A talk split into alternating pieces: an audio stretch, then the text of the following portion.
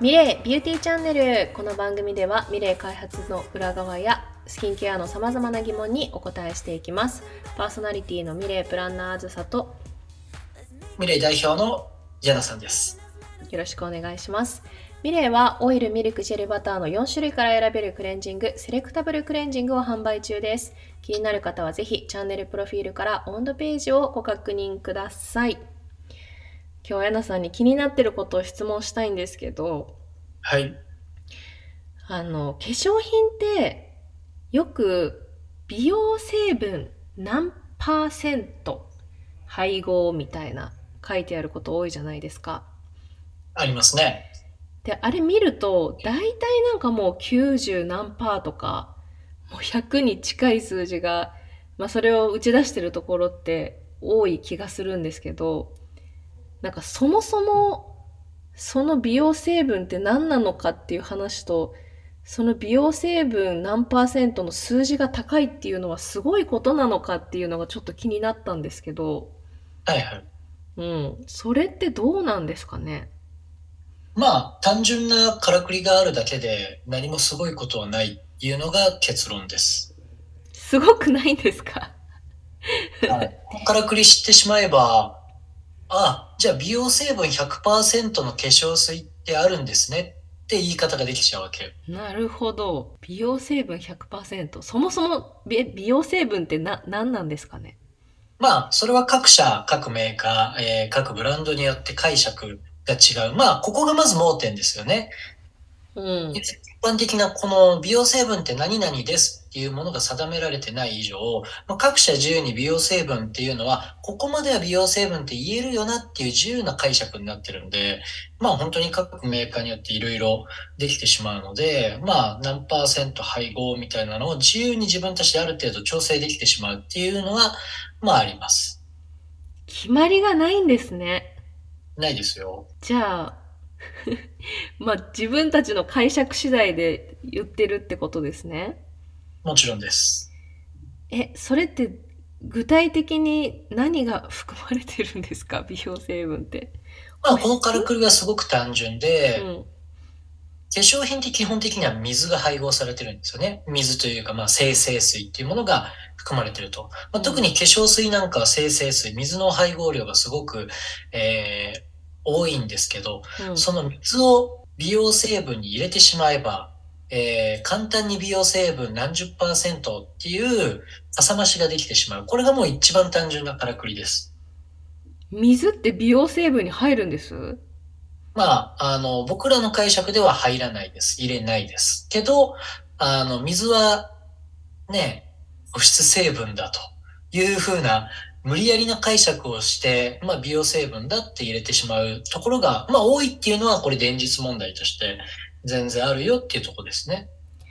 あ、本来はその保湿成分のことを美容成分というふうに捉えるべきだけれども、その保湿成分の中に水を入れている場合があるってことですね。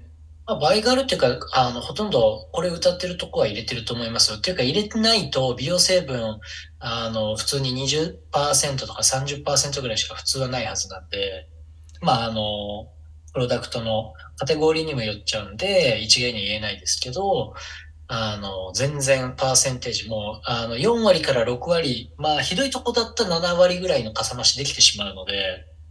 ええー、そうなんですね。なんか、大体もう80、90とかも100に近いところとかも結構あって、すごそうに美容成分98%みたいな の出てるんですけど、その中にはじゃあ水が含まれている可能性が大いにあると。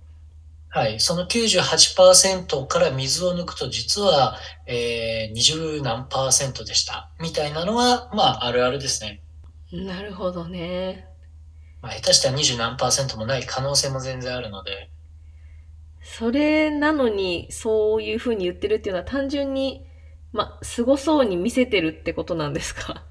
まあ単純に一般消費者が美容成分何十パーセント配合とかって書いてると、なんかお肌に良さそう、優しそうって思っちゃうっていう消費者心理をうまく利用しているっていう、まあ、あの、単純なお話なので。なるほどな。そういう消費者はそういうことに騙されないようにしましょうねっていう、騙される側が悪いっていう解釈ですね、これはもう。ミレーって言ってないですよね、美容成分何パーセントとか。言ってないです。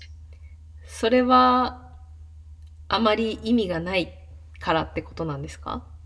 意味がないというよりかは、さっき言ったように、うん、その消費者を騙して物を売る、利益を上げるっていうやり方を僕らはすごくこう嫌うわけですよ。うん、だから僕らってそういう、なんとかフリーとか、美容成分何十パーセント配合みたいなことを言ってないんですよ。これあえて言ってないんですよ。言わないようにしてるんですよ。なんでかっていうと、うん、これって結局数字が大きければ大きいほど、インパクトも大きい、購入の動機になってしまう。ってことは、その数字を大きくするために、やっぱり悪魔に魂をこう売る必要があるわけですよ。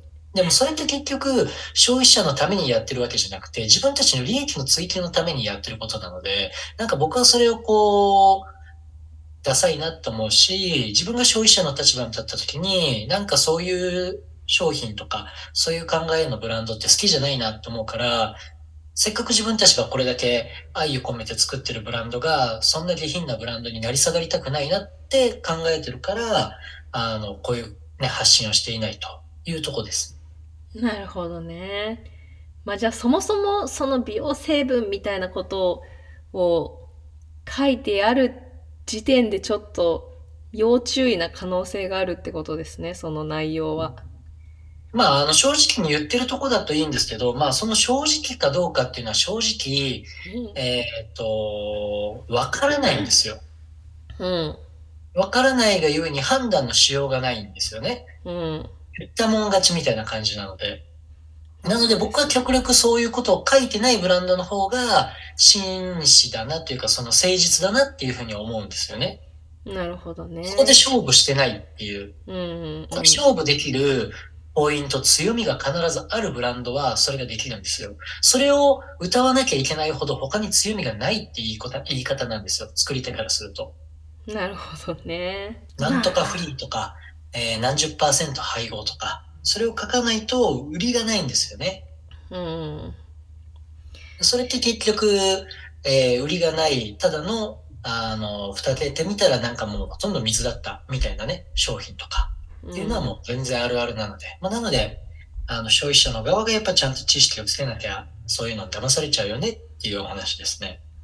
いや、これ今回聞いて、え、そうなの？って思ってる人めっちゃいるんじゃないかなと思いますね。まあ、私も、パッと見数字が大きいと、あ、すごいんだとか、いい商品なんだって思ってしまいがちなので、一般消費者としては。うん、そう、難しい言葉で説明されてもわからないでしょ？だからこういうわかりやすい表現の方が、物って売れちゃうっていう仕組みなんですよね。悲しいですね。でも、それが現実なので、まあちょっと消費者側が賢くなっていかないといけないですね。うん、僕はなると思ってるから、あえてそういう表現をしないっていう選択をしてるというとこです。なるほど。まあ、これをね、聞いてらっしゃる方は、ぜひ商品を買う時の参考にしていただければなと思います。それでは今日もエンディングです。ミレイは Spotify、StandFM、Apple Podcast、Google Podcast で放送中です。スタンド FM 以外からお聞きの皆さん、私たちへの質問や感想は、プロフィールに記載の URL からお寄せください。スタンド FM でお聞きの方は、コメント欄に投稿してください。それでは今日も皆さんの心からのハッピーを祈っています。いってらっしゃい。いってらっしゃい。